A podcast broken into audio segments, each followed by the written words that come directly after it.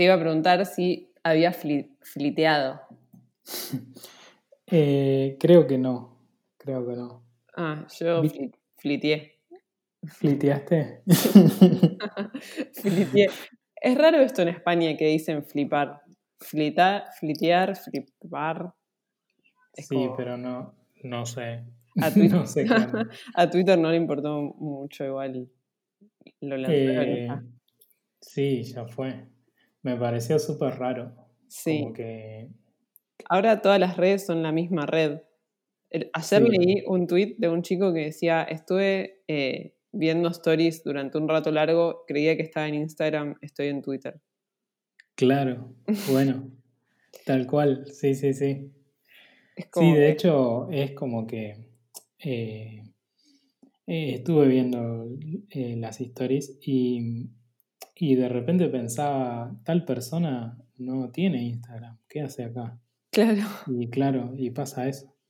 Lo mismo en el, las de LinkedIn también, pero ah. esas son como más rústicas. Las de LinkedIn siempre es feo, ¿eh? LinkedIn nunca. Es feo, sí, es feo. Históricamente, desde los inicios de los tiempos, siempre fue una red social fea en cuanto a, a todos los aspectos del producto. A, todo. Sí. a todo, al diseño, a la usabilidad. siempre ha sido lo peor. Sí, pero es como que no entiendo eh, la gente que publica cosas feas en LinkedIn, como, no sé, esto que estoy viendo ahora de 22 años de no sé qué. Después mm. en Instagram tiene el mismo, como el mismo look and feel, o va cambiando. Y se adapta a LinkedIn porque, no sé, como que es medio feo, entonces decís, bueno, más o menos acá publico algo así nomás. Eh, imagínate que. El, problema de esto es eh, para las marcas que de repente tienen que tener presencia en las redes sociales. Todo. Y no solo todas, sino que, mm, que el, el formato del contenido es similar, pero la audiencia es distinta.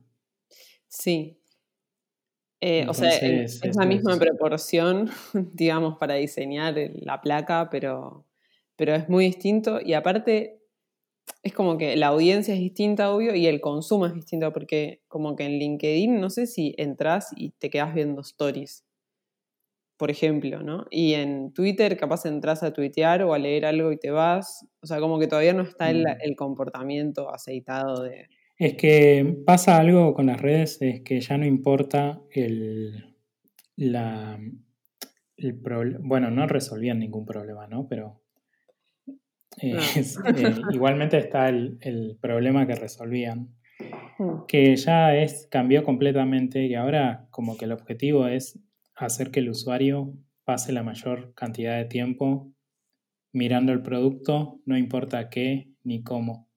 Entonces, ya no interesa cuál era la motivación inicial hmm. eh, de la red, sino simplemente es, bueno, ya tengo un montón de usuarios.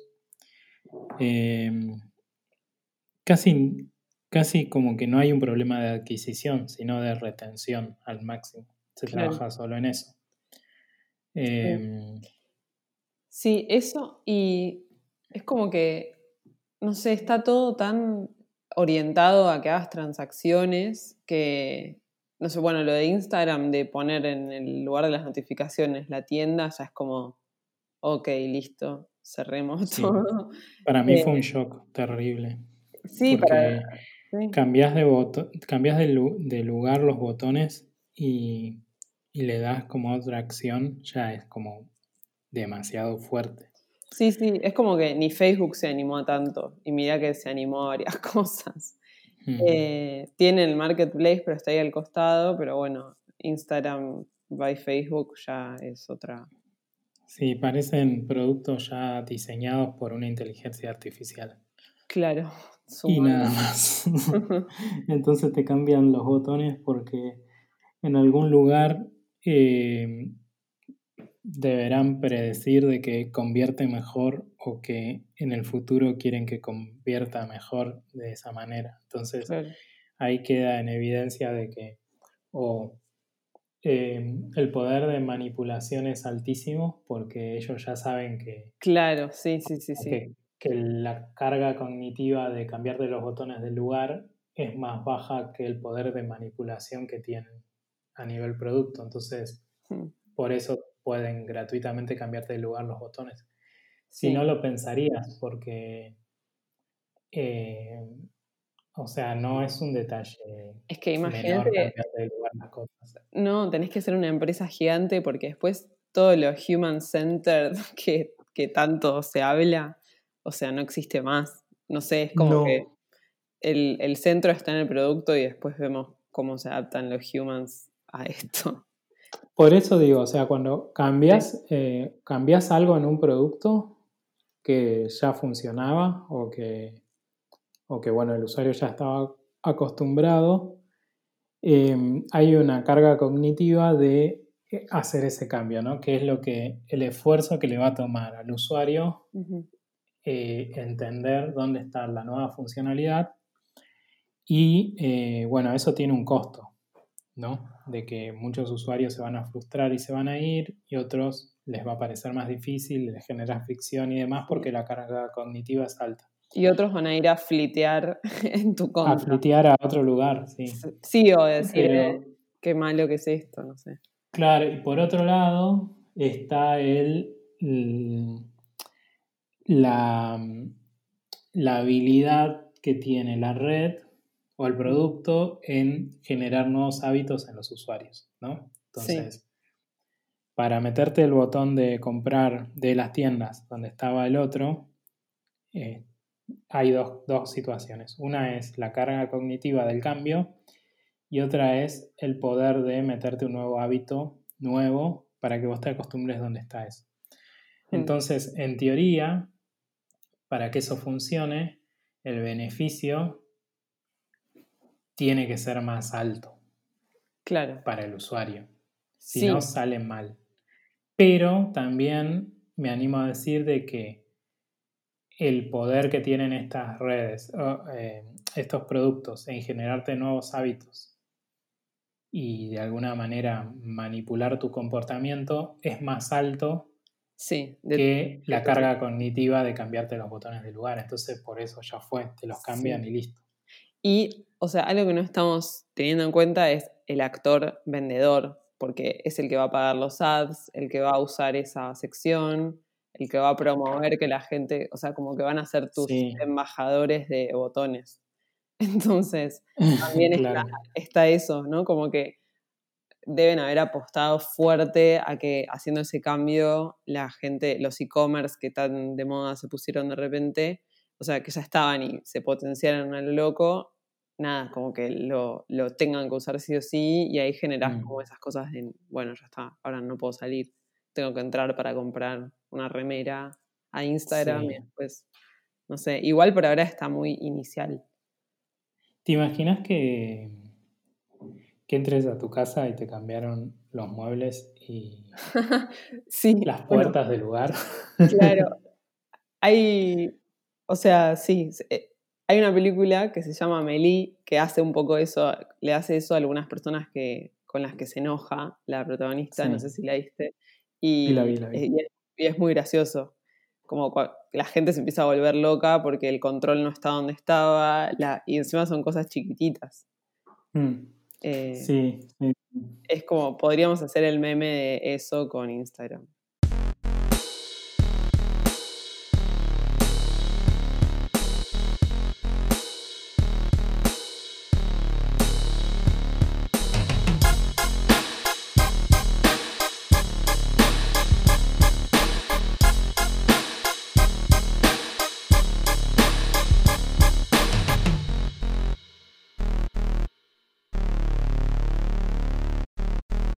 Bueno, hoy vamos a hablar de no code, em, que es algo de lo que ya venimos hablando hace un tiempo y que cada vez nos interesa y nos, eh, como nos gusta y que vamos a defender más. Em, así que vamos a hablar de esto. Eh, antes que nada, este podcast lo, lo empezamos a publicar usando una herramienta no code. Así que eso es interesante como para punto de partida, que usamos, esto no es publicidad, usamos Anchor, eh, que te permite crear y distribuir podcasts y es no code. Eh, claro, eh, sí. Sí, para entenderlo del no code es como que hay que pensarlo no desde el punto de vista de escribir o no escribir código, sino pensarlo más que nada como un movimiento em, que de alguna manera empodera a los creadores a hacer cosas, sin la necesidad de contar con perfiles claro. Eh, tecnológicos, ¿no? Programadores, por ejemplo. Pero sin perder calidad. Sí, exacto, sí. En el caso del podcast es como un caso extremo en el sentido de que eh, si no, bueno, si, si, no haces el podcast de esta manera, lo tenés que hacer de una forma tradicional, grabarlo, editarlo, hostearlo en algún lugar, hmm. eh, generar los XML para, para que eh, iTunes, Google y demás los, los reconozcan como podcast y todo eso. Y, y, en el momento en que hiciste todo eso, como que dejaste de grabar el podcast. Dejaste de grabar, sí. Y esta herramienta hace todo eh, automático, ¿no? Claro. Y en el caso del.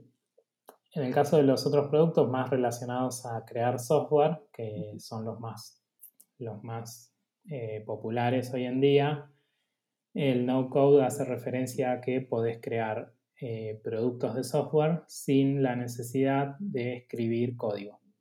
Exacto. Eh, que eso es interesante porque, eh,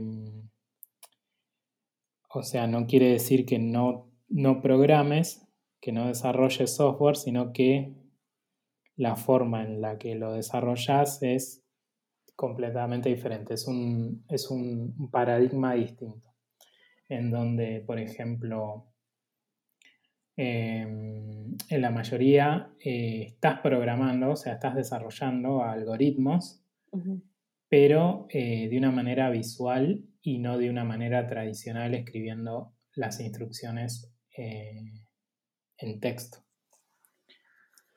¿Y por qué? Entonces, digamos, porque nuestra audiencia se preguntará, ¿por qué, no sé, por qué es una cosa nueva si WordPress ya existe, digamos, por ejemplo? O si hay como ese tipo de herramientas que ya sí. un tiempo. Bueno, se podría llegar a considerar que, que WordPress sería no code, hmm. pero eh, como es de otra corriente claro. filosófica, para mí queda fuera. O sea, porque Em, ahí ni siquiera estás desarrollando, estás como, es como abrirte un Facebook y cargarle contenido. claro, pronto Básicamente eso, o sea, y en, esa es como la versión tradicional, ¿no? O sea, te, te, te instalas WordPress y cargas los posts y le cambias el template y ya fue, o sea, creas un blog. Em, después está la gente que lo utiliza para hacer sitios web, que ahí escribe código escribe código PHP, por ejemplo, para, para cambiar ciertas funcionalidades. Eh, pero esto es distinto porque, por ejemplo, un caso emblemático sería Webflow. Entonces, ahí lo que estás haciendo es, estás creando un sitio web, estás de alguna manera, mm, estás programando o sea, desarrollando el software, pero de manera visual. Entonces, en vez de escribir vos el HTML y el CSS a mano y el JavaScript, eh, utilizas una serie de herramientas visuales en las cuales eh, eh, podés em, representar y modificar de manera visual los atributos que antes escribirías en el código en formato texto. Bien. Entonces, el resultado es el mismo, nada más que lo haces de otra manera. O sea, si lees el, si te bajas el código de Webflow, sí. lo lees el código es HTML y CSS y JavaScript tradicional. Lo podrías haber escrito vos. Nada más que, bueno, de hecho lo hiciste, pero de manera visual. ¿Qué le contestarías a alguien que objeta esta forma de, diseñar o de desarrollar diciendo que lo podría hacer él o ella? Tipo... Y bueno, que si lo puede hacer, lo felicito. no, no mucho más. O sea, es que es algo nuevo. O sea, ¿lo, ¿lo puede hacer cualquiera? Probablemente sí. Ahora, eh, hay una cosa que es que en Webflow no se nota tanto quizás, pero sí en otras. Por ejemplo, Babel, que es como mucho más sofisticada. Bien. Babel es un entorno de desarrollo visual para hacer aplicaciones web. Es backend y frontend eh, resuelto de manera visual. Claro. Entonces, vos me decís, ¿lo puede hacer cualquiera? Claro que sí. Eh, pero en realidad estás desarrollando software. Entonces tenés que tener conocimientos de cómo se desarrolla el software, de incluso de arquitectura de software, de manejo de datos, de, bueno, conceptos relacionados a la web como la sesión, como, no sé, hay un montón de cosas. Eh, que, que todo esto es visual, sí es visual eso te ayuda a acelerar los tiempos, pero la lógica que estás desarrollando es la misma. O sea, en vez de escribirla, la diseñas mediante otras herramientas visuales. Sí, sí, y esto no es que agarras un template y lo haces tampoco, o sea, es como... No, no, olvídate, o sea, en Babel es, es, más complejo, o sea, cualquiera puede hacerlo, sí, seguramente, sí. Como también cualquiera puede programar, o sea, es Eh, sí, sí, o sea, no es rocket science, o sea, es programar. Mm. cualquiera lo puede hacer en el fondo. Más ahora que hay lenguajes y frameworks de más alto nivel, eh, donde hay muchas cosas ya resueltas. Pero todo lo que es la lógica, la, arquitectura de cómo, de cómo planteas el producto, la lógica de cada una de las funciones, eh, eso sigue siendo lo mismo. Y en cuanto a precios, el no-code, ¿cómo impacta en un producto, por ejemplo, que, nada, yo quiero crear una web o crear un producto, una app, lo que sea? Es, es digamos, ¿tiene ventajas en ese sentido? Sí, totalmente. Em, por ejemplo, nosotros hemos hecho varios productos. Em, por ejemplo, estamos haciendo un SaaS. Em, estamos haciendo un SaaS, ¿no? Que mm, es, un MVP de un producto que, em, bueno, todavía no está terminado, pero la etapa inicial que, que, ya es funcional habrá llevado mm, como mucho dos semanas. Claro. Y mm, el desarrollo, ¿no? Dos semanas. Y mm, eso, si lo tenés que hacer con un equipo de desarrollo eh, más tradicional, usando, por ejemplo, lo comparo usando eh, un stack de JavaScript, por mm. ejemplo, Node.js eh, para el backend y, y React, ponele para el front o Angular, uno de esos. Eso serían más o menos un desarrollador de cada lado, o ponerle dos de front por aproximadamente tres meses. Claro. Es el mismo resultado. Entonces ahí tenés tres desarrolladores durante tres meses full time versus un desarrollador durante dos semanas, ponele tres. Bien. Entonces, claro, ahí tenés una diferencia que es abismal. Claro. Para el producto, em, para este, este MVP, ¿no? Eh, incluso eh, este, este, MVP puntualmente hecho en Babel. Em, y bueno, y es un producto complejo, o sea, por ejemplo, maneja diferentes perfiles de usuario, cuentas, eh, permisos entre los usuarios de una cuenta, se conecta con otras APIs. Claro. Entonces, es, o sea, es un software complejo.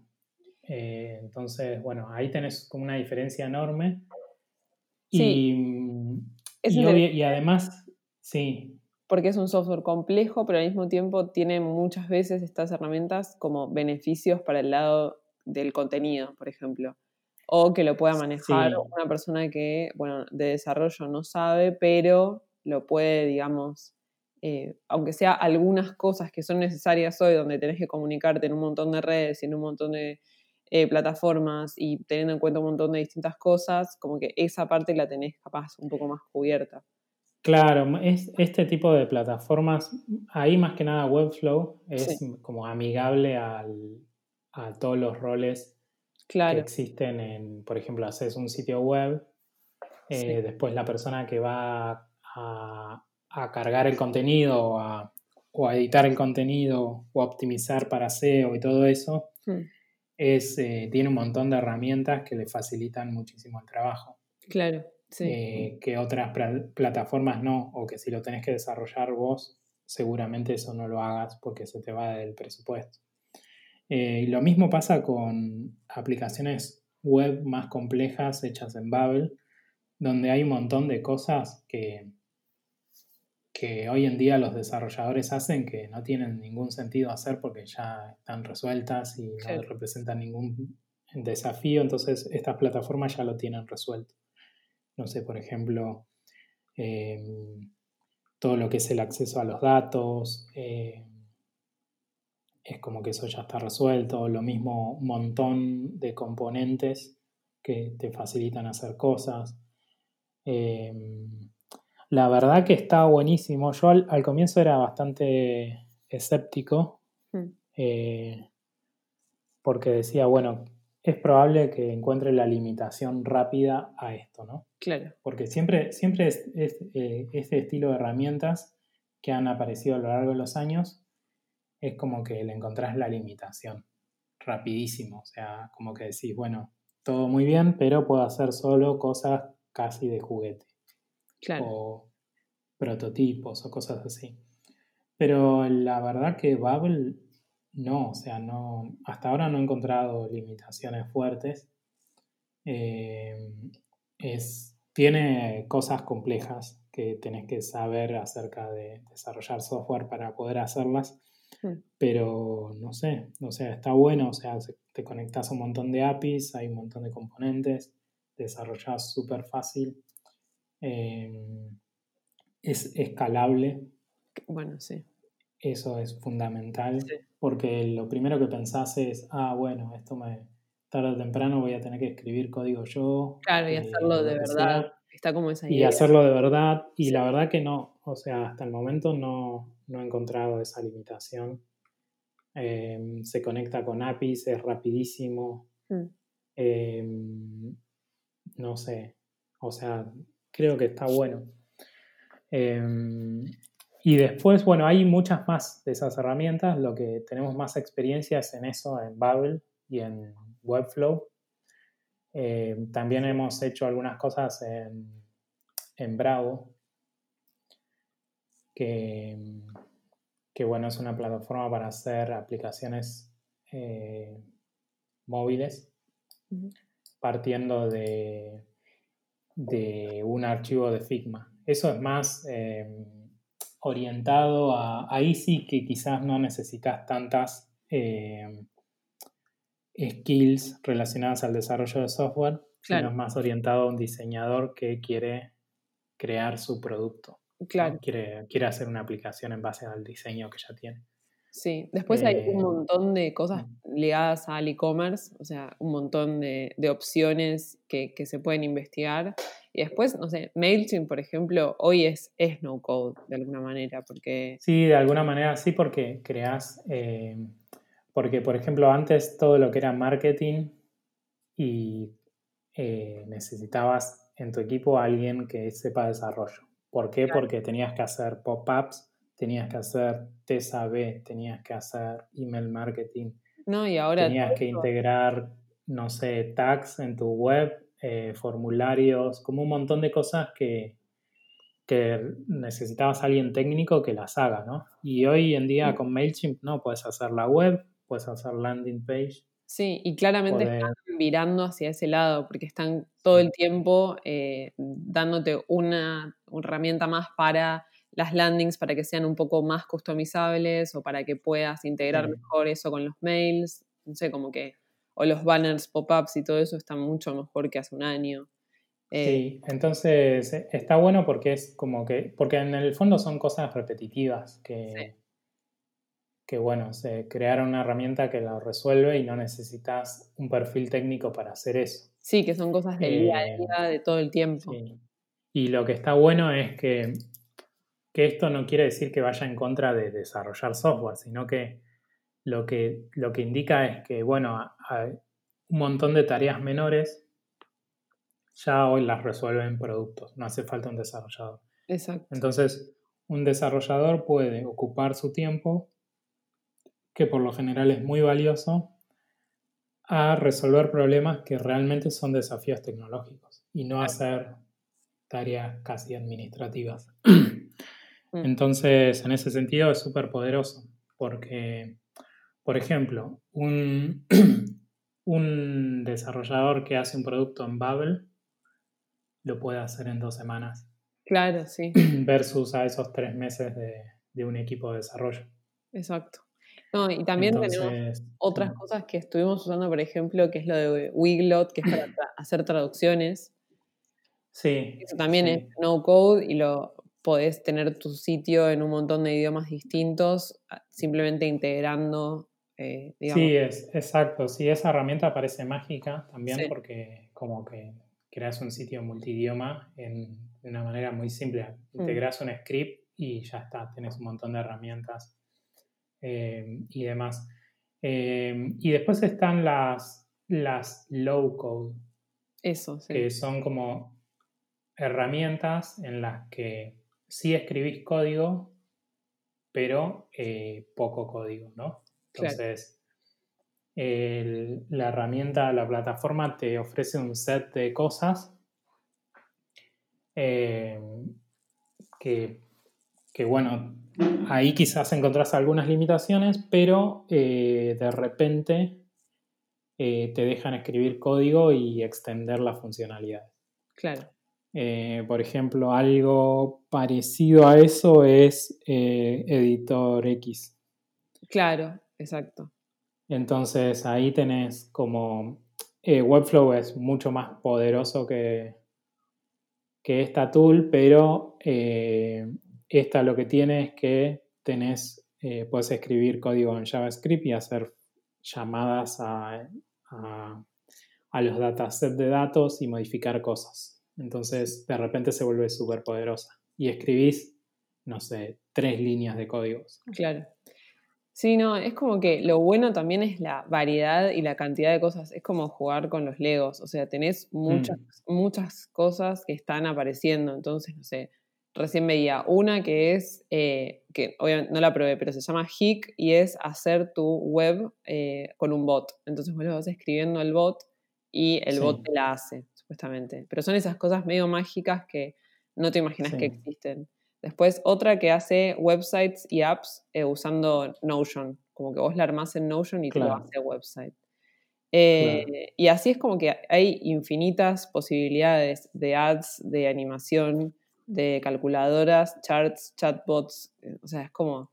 Sí, porque hay, hay una cosa que está buena que es que, por ejemplo, hace algunos años, ponele, bueno, algunos años bastantes, no sé, tipo 10 años, eh, sí habían barreras tecnológicas, ¿no? claro, sí. La tecnología generó una disrupción en todos los negocios y, y, la clave estaba en la tecnología, en el uso de la tecnología, ¿no? Entonces, eso era el diferencial que hacía que a tu compañía le vaya bien o que, o que de repente sea una ventaja competitiva.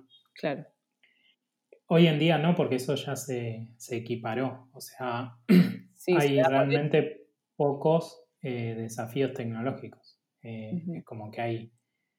Em, es como que está todo resuelto. Hay un montón de cosas ya resueltas, hay un montón de lenguajes, frameworks y demás. Sí, ahora queremos. Ya está súper avanzada. Magia. sí, y y en ese sentido es que, bueno, antes había un desafío en crear una aplicación móvil, por ejemplo, o un marketplace o lo que sea, y hoy es, ese desafío no existe, o sea, lo podés hacer, o sea, es barato hacerlo, es simplemente cuestión de pagar y de, tiempo. Pero el desafío se traslada hacia otros lugares. Claro, exacto, hacia estrategia, o sea, qué producto, o qué vas a resolver, o comunicación, no sé, es como que... Eh, entonces, bueno, es, interesante el cambio de... Sí, de foco, digamos. De foco. Mm. Desafíos va a haber, eh, eso seguro. Sí, siempre. Sí. Así que nada, bueno, eso es lo que... No sé si usamos alguna herramienta más. No, ahí estaba revisando, bueno, Typeform casi que lo podríamos considerar no code, no sé. Podría ser, sí. Stripe en, algún punto también. O sea, es como que hay muchas que para mí empezaron de una manera y ahora se están dando cuenta como del potencial del no-code y empiezan mm. a, darle como todavía más fuerza a eso. Después chatbots. Sí, por, por, eso yo decía que era más un movimiento. Sí, sí, sí, una corriente. claro, una corriente, un movimiento, no sé, Airtable también es. Sí. No, no. Eh, hay otra que se llama Coda. Eh, hay un. Eh, de esas para crear bots hay esas son, infinidad. Después hay algunas para manejar. Uh, Zapier, bueno, esa es muy mágica. Después hay algunas para manejar como design systems, ¿no? Entonces vos le cargas todo lo que vos usás y ya lo tenés ahí integrado. Una se llama eh, Tool Labs, por ejemplo. Sí. Em, y bueno, y así hay, hay muchas. Sí. Pero bueno, lo que decíamos, de que, de que me parece como que está, están buenísimas. Eh, hay, obviamente hay de, el, espectro es amplio, o sea, hay como algunas algunos productos o algunas plataformas que sí realmente creas casi prototipos y que no puedes crear software de verdad con eso y hay otros que sí, que puedes crear software de verdad y que es eh, seguro, performante, claro. escalable. Eh, entonces, es como para tener en cuenta. Y lo están usando empresas grandes. O sea, lo está usando, no sé, Sony. Sí, lo están usando sí, empresas grandes. Sí. Em, así que nada, o sea, esto hace que también el, mundo del desarrollo de software cambie y que incluso las tecnologías de desarrollo de software también eh, de alguna manera cambian, ¿no? Mm. Eh, pero bueno, eso ya es, es otra historia. Para otro bueno, hasta acá llegamos por hoy. Así es. hasta acá llegamos. La próxima semana.